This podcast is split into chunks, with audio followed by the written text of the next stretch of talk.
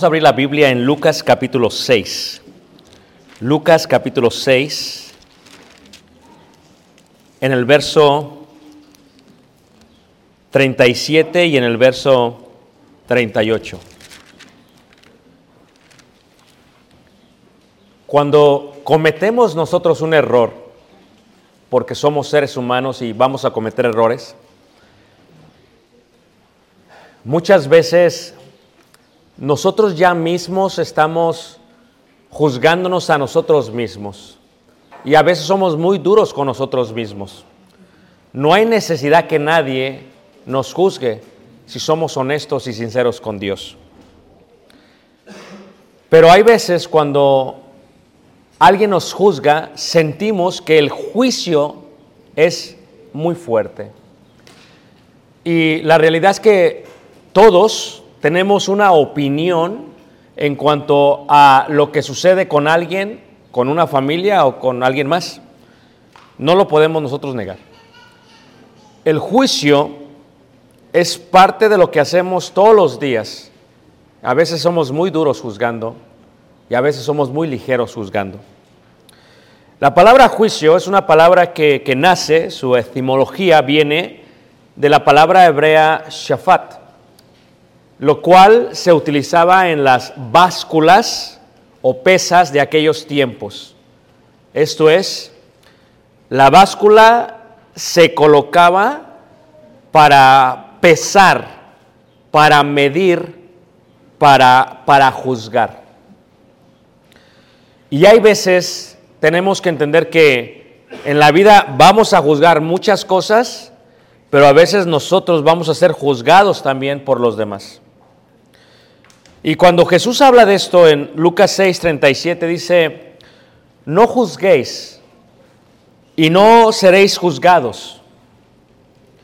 No condenéis y no seréis condenados. Perdonad y seréis perdonados. Y luego dice en Lucas eh, 6, 38, dice, dad y se os dará. Medida buena, apretada, remecida y rebosando, darán en vuestro regazo. Porque con la misma medida con que medís, os volverán a qué? A medir. Cuando uno hace un juicio, uno tiene que tener misericordia siempre que uno hace el juicio. Lo decía eh, bien la interpretación de la ley oral cuando dice aquel hombre, uno que juzga favorablemente a su prójimo, será favorablemente juzgado por Dios. Y las mismas palabras las dice realmente Santiago en su carta.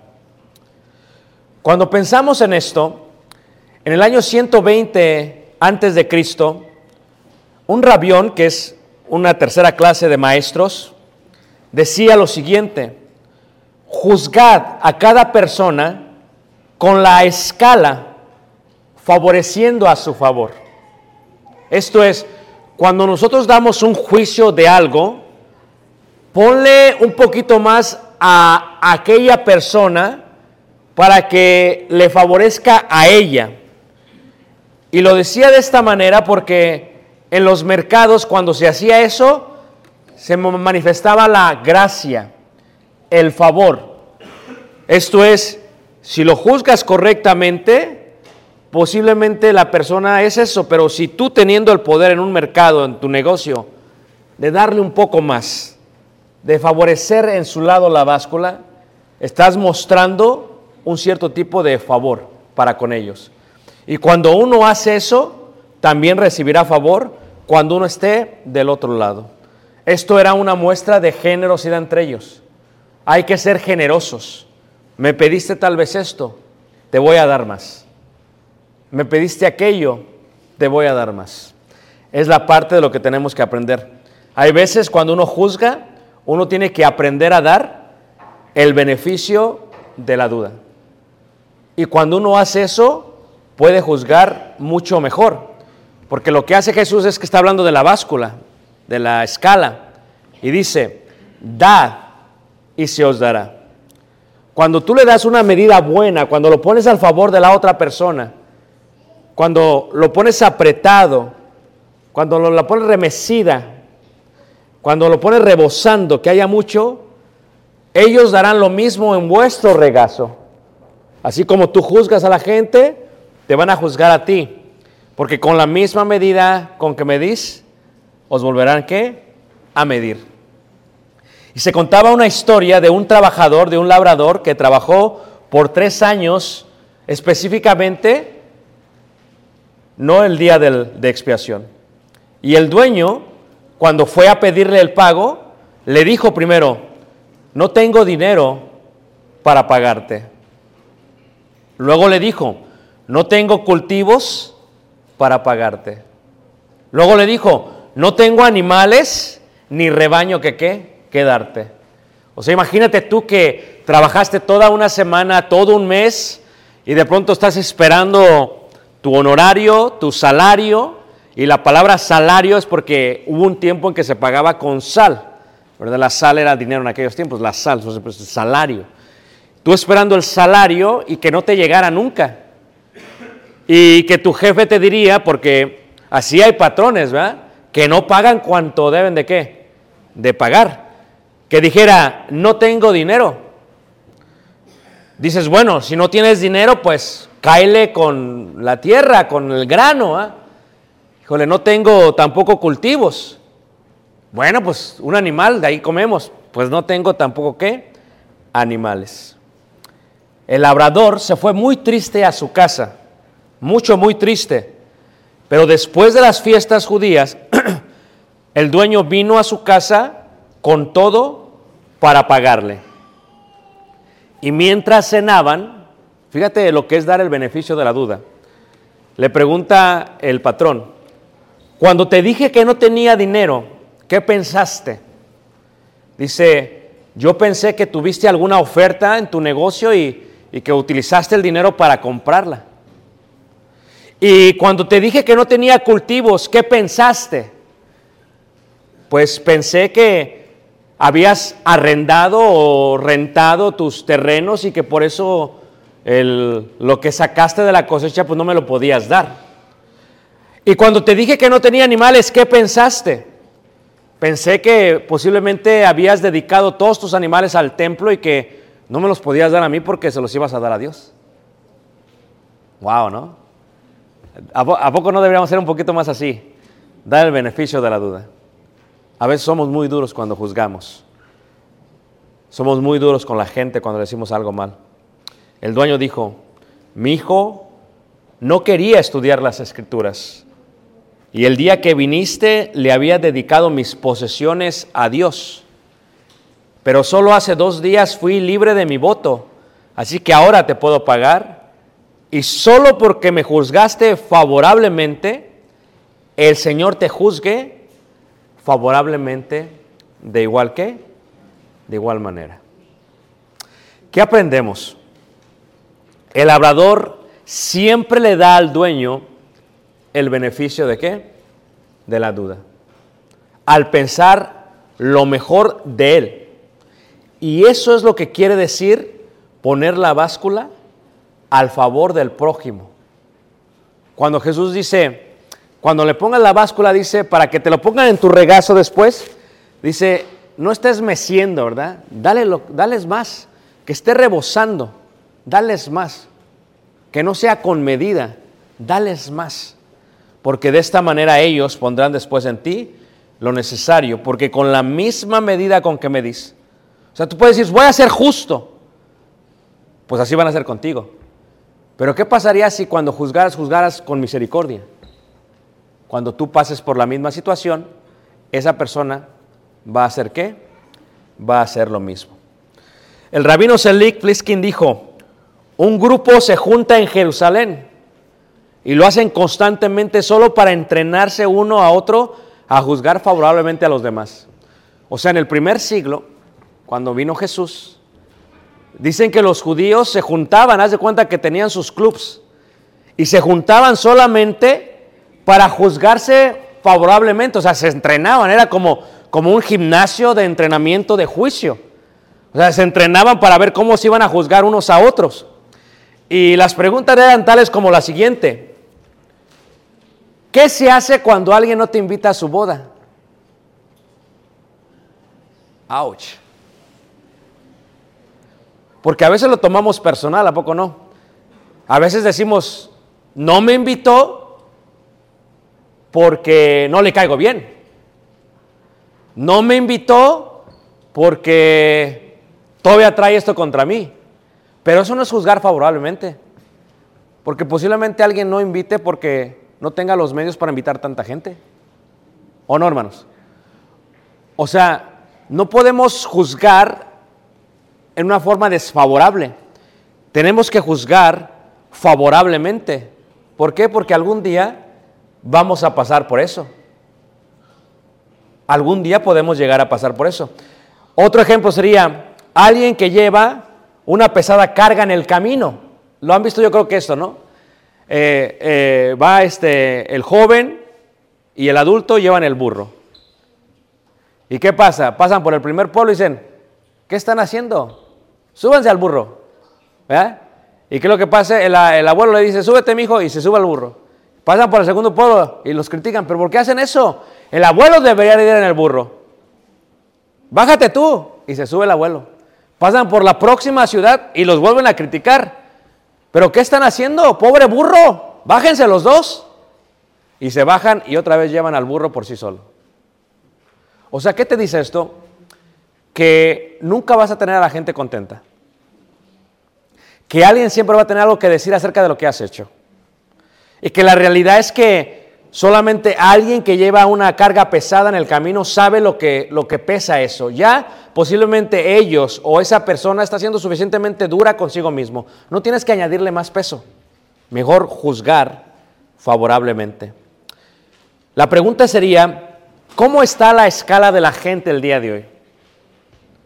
¿Cómo están tus juicios con la gente el día de hoy? La pregunta sería, ¿cómo está tu escala el día de hoy? Cuando tú juzgas a alguien más, ¿cómo los juzgas? ¿Está siendo favorable o está siendo muy duro con ellos? Porque las escalas servían para dar ello. Pero aún Jesús dijo, dales un poco más.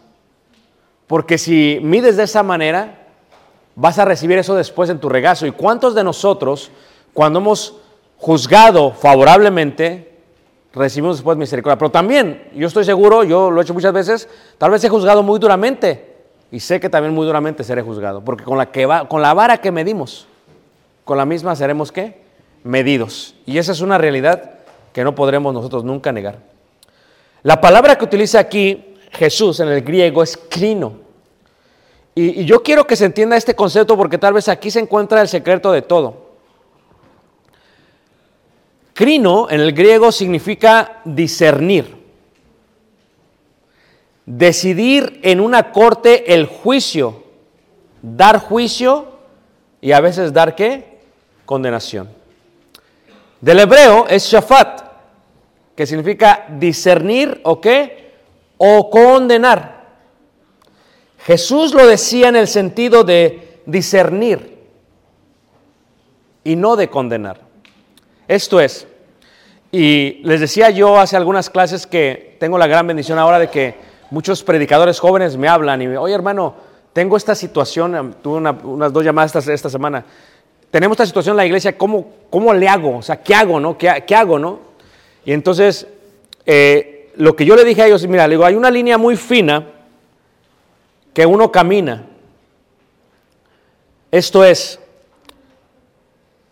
puedes decir lo que dice la Biblia y aún así puedes actuar con misericordia.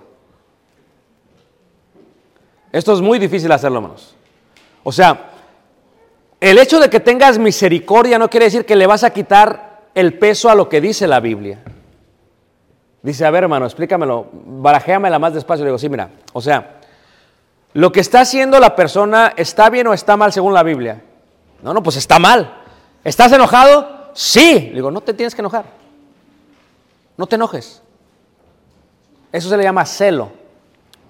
Le vas a decir eso quitando tu enojo. Le vas a decir lo mismo, pero también le vas a mostrar el camino a arreglar su problema. Y como hizo el profeta Jeremías, porque ¿qué hizo Jeremías? Le llaman el profeta llorón en la Biblia. Jeremías lloró. ¿Pero por qué lloró? Porque a Jeremías le dolió el pecado que hizo el pueblo de Israel.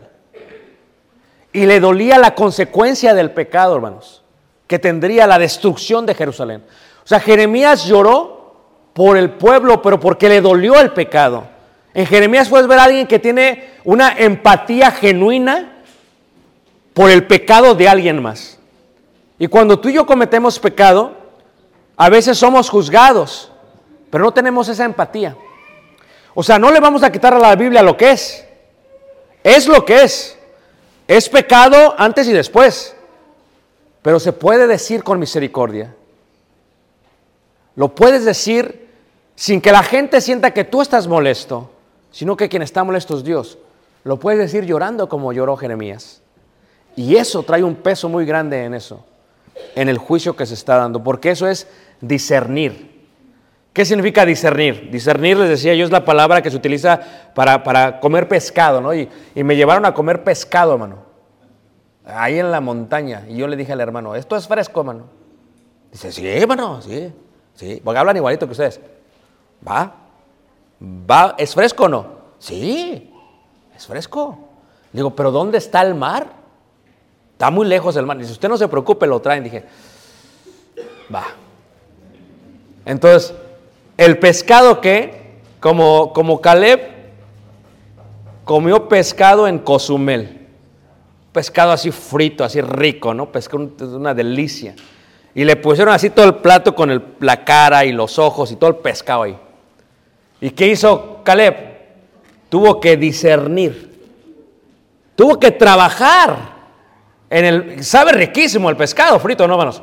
Pero las espinas, yo tengo una trauma increíble con las espinas, siento que se me va a atorar aquí. Me da un temor, un- una fobia. Le digo, pero búscale bien las espinas, Caleb. Y ahí está Caleb buscando. Y, y es entretenido eso, ¿a poco no? Pero una vez que separas la carne de los huesos de las espinas, lo pones en la tortilla con su salsita así habanera bien rica. ¿A poco no, hermanos? Wow. Eso es discernir, ya me dio hambre. Y comí bien rico, los mariscos estaban muy buenos allá. Discernir indica que cuando tú ves una, una situación en un hermano o hermana, tú con cuidado vas a separar las cosas. No le vas a quitar a la palabra lo que es, o sea, es lo que es. Si el hermano está en fornicación es lo que es, si el hermano robó es lo que es, si el hermano adulteró es lo que es, o sea, es lo que es, no lo puedes quitar. Pero, pero tienes que hacerlo con misericordia, porque cree lo que ya el hermano, si es sincero, está sufriendo. Créelo, o sea, ya hay un genuino sufrimiento y esa parte es una parte muy humana de lo cual está hablando Jesús. Dios no quiere que ignoremos lo malo. No, no, no, no. Lo que Dios está diciendo simplemente es que ten misericordia. Juzga sí, pero no condenes. Es lo que está diciendo Dios. O sea, como lo dijo en primera carta de Corintios 5, 2 y 13, dice, porque a los que están afuera, Dios juzgará. Quitad pues a ese perverso de entre vosotros. O sea, ¿se puede quitar a alguien, remover a alguien? Sí. ¿Y le puedes explicar por qué? Porque dejarlo no es discernir. O sea, dejar que el pecado crezca no es discernir. Como dice Mateo 18, 15 al 17, dice, y si no oyera la iglesia, tenle por gentil y publicano. Claro, o sea, son las mismas palabras de Jesús. Es lo que es. Pero tú te acuerdas los ojos de Jesús, las manos de Jesús cuando está la, la, la adúltera en el suelo. Y, y me encanta, él, bien tranquilo, Jesús sigue escribiendo. Y, y todos le iban a aventar de piedras. Y Jesús, con esa tranquilidad, levanta los ojos, dice, el que sea libre de pecado, que tire la primera piedra. Fíjate lo que hace Jesús, hermano, le está dando la luz verde. Y él siguió. Y, se empezaron a ir desde el más viejo hasta el más qué. Porque eh, hay una gran bendición cuando uno se va haciendo viejo. Y esto es, aunque no lo crean, se va haciendo más humano. No sé cómo es esto, pero como que puedes captar un poquito más la debilidad del prójimo y te haces más humano. No más débil, más humano. Y Jesús lo que hace es que ve y se van y se van y se van. Y luego le dice a ella, ¿dónde están los que te juzgaban?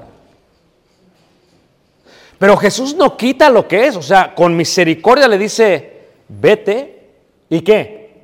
No peques más. O sea, él nunca quitó lo que estaba mal, estaba. Nunca dijo, no hay problema. No, no. Vete, pero no peques más. O sea, fíjate ese tipo de Dios que tenemos, del cual tenemos que aprender. En Levíticos 19, 17 dice, no aborrecerás a tu hermano en tu corazón, razonarás con tu prójimo para que no participes de su qué? Pecado. ¿Qué está diciendo? Tienes que razonar con él.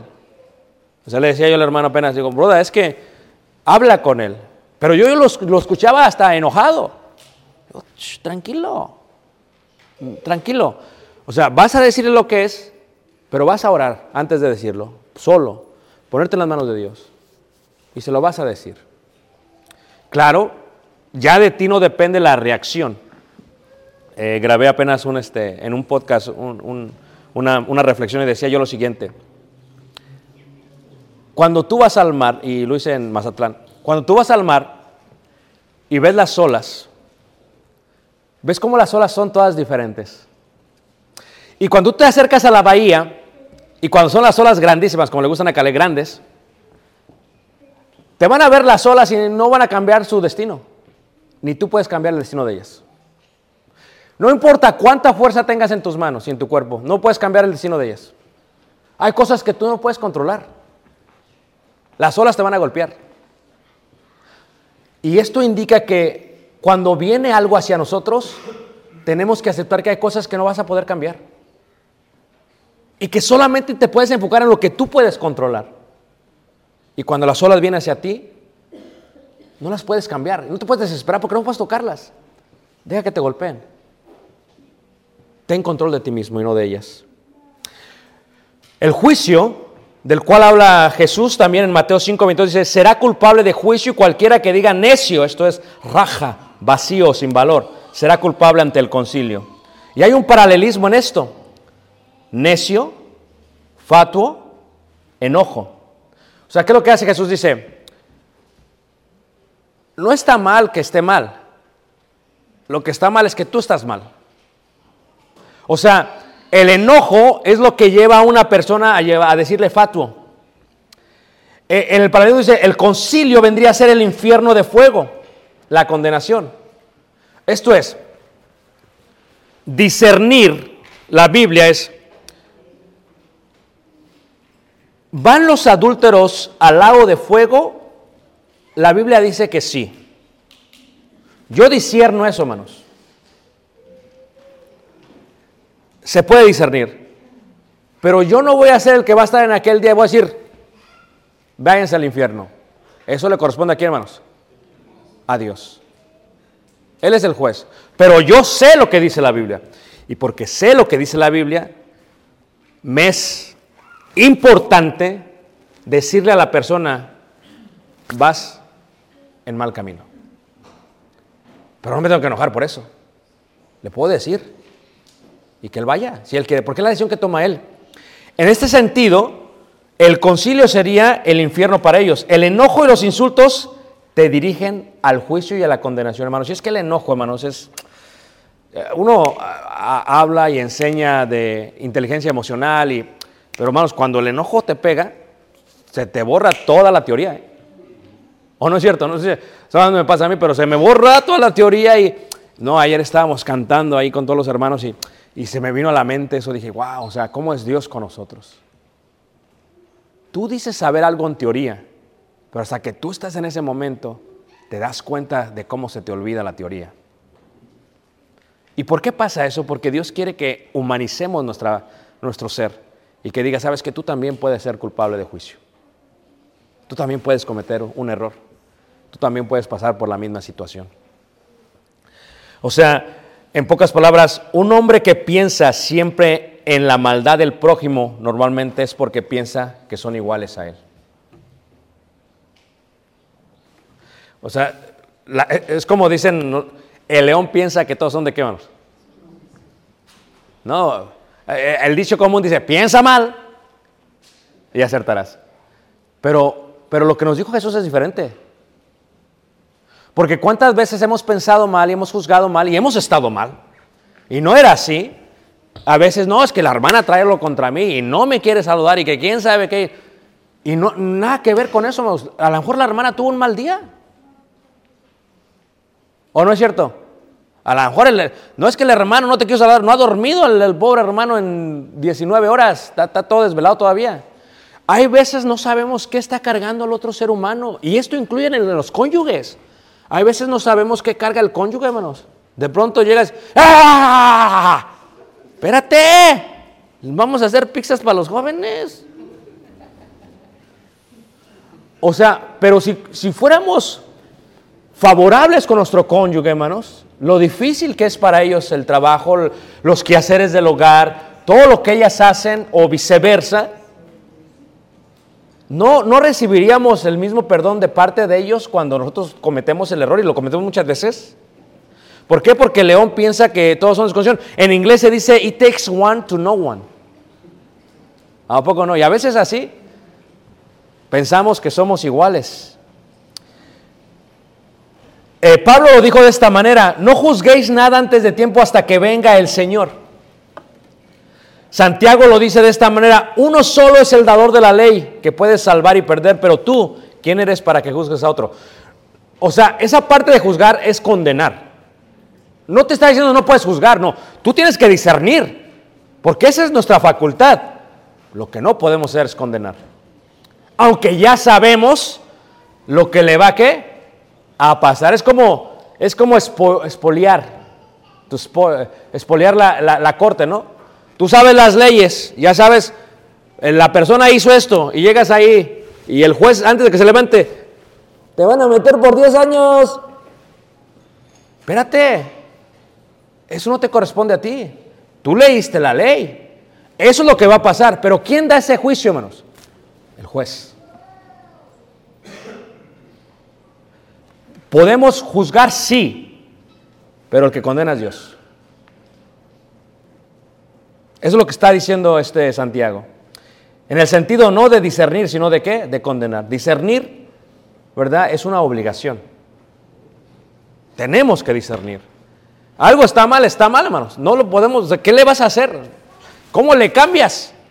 ¿O no es cierto? ¿Cómo le acomodas? Es lo que es. Pero aún así tengo que actuar y decir, ¿qué pasara si yo estuviera en los zapatos de él? ¿Cómo quisiera que me trataran los demás? Y eso, hermanos, es lo que está diciendo Jesús cuando habla acerca de hacer ello. Condenar solo le corresponde a qué? A Dios. Y déjame decirte algo, hermanos. El hecho de que sepamos lo que va a pasar no indica que no va a pasar. No indica que no va a pasar. Va a pasar. Pero no lo grites. Una persona ya educada en el Señor sabe las consecuencias del pecado. Deja que Dios haga su labor. Y eso es algo muy difícil cuando uno hace el shafat, el juicio. Todos cometemos errores. Yo sé que he cometido muchos, hermanos. Y una de las cosas que tenemos que aprender acerca de la vida, hermanos, es que cuando nosotros somos tardos para oír, Dios nos va a poner en esa situación para comprender al prójimo. Y déjame decirte que ojalá nadie quiera ser aquí tardo para oír, porque hay, hay situaciones en las que nunca quisiera yo estar cuando veo a mi hermano o a mi hermana, porque solamente ellos saben lo que están cargando. Y yo le decía, íbamos eh, con mi buen hermano Chan, ¿va? Chan se llama el hermano, que hablan quiché, mano. Yo llegué allá me sentí como en Estados Unidos. Digo, espérate, hablen español. Y estaban hablando quiché, dije, espérense, espérense. ¿Me van a enseñar o qué? Porque se empezaron a hablar entre ellos. Dije, ya me la sé, no quieren que sepa qué está pasando. y dije, favorablemente, favorablemente, juzga favorablemente. Dije, ah, es que es algo bueno para mí. Dice, sí, hermano, es que tenemos algo para usted, hermano, pero pues quiere que se lo digamos. Digo, bueno, está bien, no me digan, pero ya sé que, van a... Eh, y hablaba con el hermano, decía, hermano, muchas veces en la iglesia, me decía él, es un joven de 26 años, en la iglesia somos muy duros, dice. Y cuando somos muy duros la gente se pierde más fácilmente. No quiere decir que se pierden por nuestra dureza. Pero a veces los que más amamos se pierden porque somos muy duros. Y piensan que no podrán cometer errores. Y todos cometemos errores, hermanos. Porque como decía el himno, todos necesitan perdón y salvación. ¿Qué sería diferente si dijera yo, hermanos, hermana, hermano, sé por lo que están pasando, ¿qué puedo hacer para ayudarles? No voy a cambiar lo que es, pero me voy a colocar como una persona para ayudar. Y en ese sentido, cuando yo pase por eso, porque todos vamos a pasar por las situaciones, ¿a poco no, hermanos? Seremos recibidos en nuestro regazo la bendición que hayamos bendecido a alguien más. Por eso, cuando juzguemos, juzguemos favorablemente. Y tal vez eh, lo que dice el himno, cuando vemos este hermoso himno, hermanos, Tal vez eso es lo que, lo que se emplea. Ahí viene, ahí viene. Lo que se emplea es precisamente ello, hermanos. Que tenemos que aprender a juzgar como juzgó, como juzgó Jesús. Ahí viene el técnico, Bubulubu. Gracias, Bubulubu. Dios de Israel. No sé por qué estén pasando, no sé por qué estás pasando, pero Dios sabe por lo que estamos pasando. Y porque Dios sabe por lo que estamos pasando, es hermoso saber que Él es el rey de Israel. Es nuestro rey. Lo que quiero decirte es que creo que Dios sabe lo que estás pasando y si genuinamente estás peleando contra algo, Él te va a ayudar a salir de esa pelea.